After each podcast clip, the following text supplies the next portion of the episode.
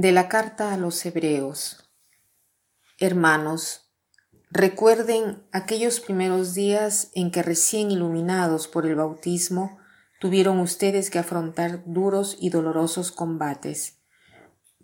Unas veces fueron expuestos públicamente a los insultos y tormentos, otras compartieron los sufrimientos de los hermanos que eran maltratados, se compadecieron de los que estaban en la cárcel y aceptaron con alegría que los despojaran de sus propios bienes, sabiendo ustedes que están en posesión de otros mejores y perdurables.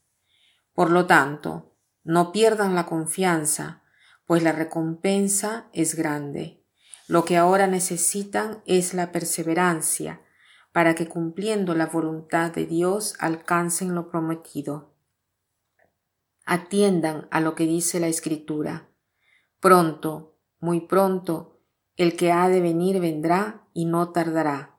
Y mi justo, si permanece fiel, vivirá, pero si desconfía, dejará de agradarme.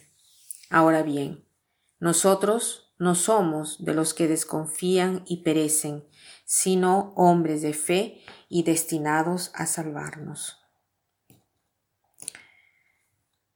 La carta a los hebreos es una carta centrada en el sacerdocio de Cristo. Nos hace ver cómo Jesús es el único sacerdote que necesitamos.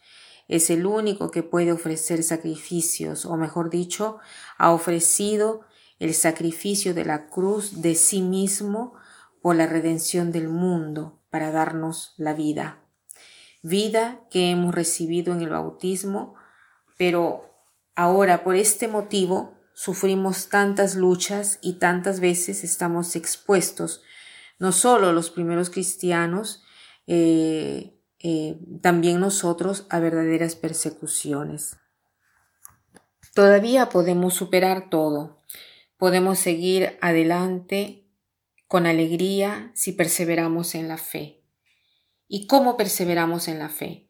Se necesita siempre traer a la mente las motivaciones por las cuales vale la pena proceder y, ser constante. Una cosa que ayuda mucho a la perseverancia es el de recordar, de traer a la memoria las motivaciones por las cuales nosotros hacemos determinadas cosas. La perseverancia es un don, una virtud, una virtud grandísima, una virtud que da los frutos de todas las virtudes porque si falta la perseverancia, cualquier virtud que tengamos no dará fruto. Entonces, esta carta eh, a los hebreos nos está diciendo eh, de iniciar una obra buena y que iniciando esta obra buena no es tan difícil. En algunas situaciones puede ser fácil, pero cumplirlo puede ser difícil.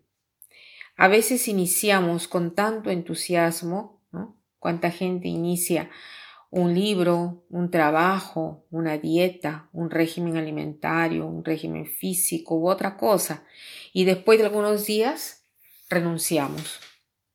Es importante la perseverancia, y para lograr la perseverancia tenemos que tener delante el objetivo por el cual o al cual queremos llegar y la alegría que nos dará cuando hayamos logrado aquel objetivo. Entonces seremos incentivados a seguir adelante y a mostrar siempre la misma franqueza del inicio. O sea, recordar el motivo por el cual somos perseverantes. No se debe jamás abandonar el camino que se está siguiendo porque sólo así podemos obtener lo que el Señor nos quiere dar. ¿Y qué cosa nos quiere dar? La vida eterna, la vida de gozo. No podemos retroceder, porque retroceder significa renunciar a todo este bien que estamos cultivando desde hace tiempo. Entonces hoy hagámonos el propósito de renovar nuestro deseo y de ir hacia el Señor, de renovar nuestro deseo de la vida eterna, de la vida de amor, de la vida que el Señor nos ha prometido y que ya en parte logramos experimentar si vivimos en medio de esta fe.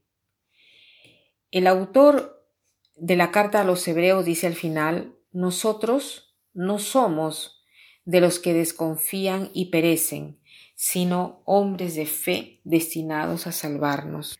Está convencido el autor que nosotros no somos de aquellos que ceden no queremos dejar el camino elegido, queremos perseverar.